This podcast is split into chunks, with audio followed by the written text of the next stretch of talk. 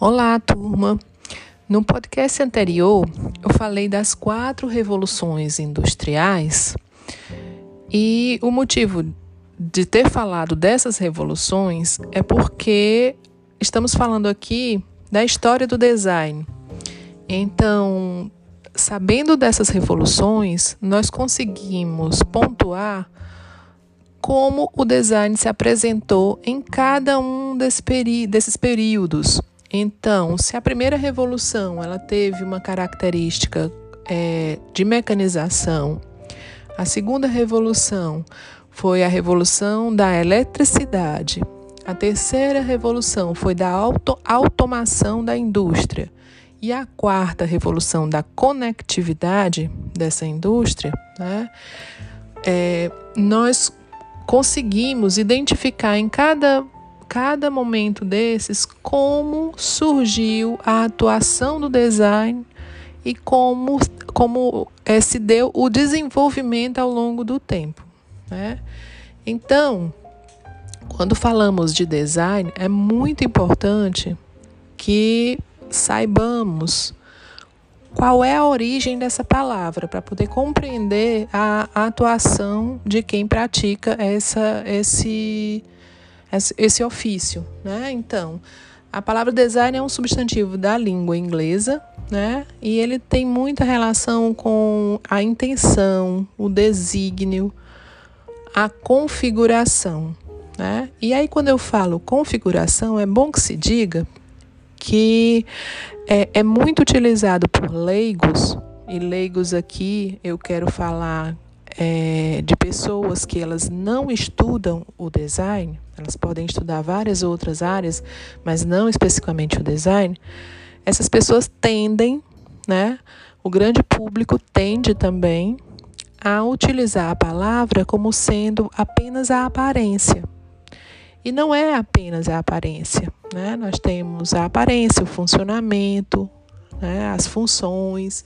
Então, por isso que é importante a gente saber que a palavra ela tem um significado que, que leva a, as palavras de plano, desígnio, intenção, configuração, arranjo e estrutura. Ou seja, todas essas palavras elas são ligadas à palavra projeto né? Porque quando você trabalha com projeto, você trabalha com a intenção.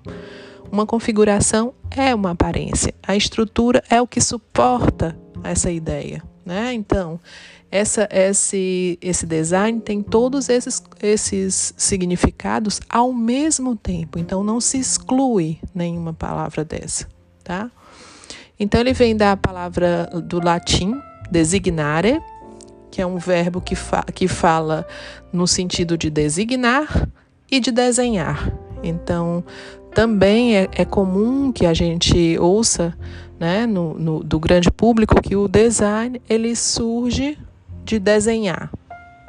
Está incluso esse desenho, mas não apenas. Né? Então, é desenhar e desenhar um projeto. Né? Então, é, esse, o primeiro uso da, dessa palavra de, é, designer, que é o profissional de design, então atentem bem. Design é o substantivo e designer com ER no final né, é o, o profissional que aplica o design. Então, o primeiro uso dessa palavra como, como um profissional foi do dicionário Oxford é, do século XVII.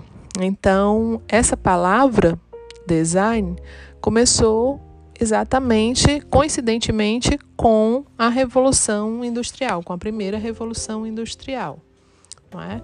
Antes desse, dessa, desse ofício de design, é, havia-se os mestres, os mestres artesãos, que, se vocês lembram, lembram bem, na Idade Média se organizavam em guildas, que eram organizações como alguns sindicatos, como grupos né, de, de pessoas que se organizavam para trabalhar e para vender o produto dos seus trabalhos.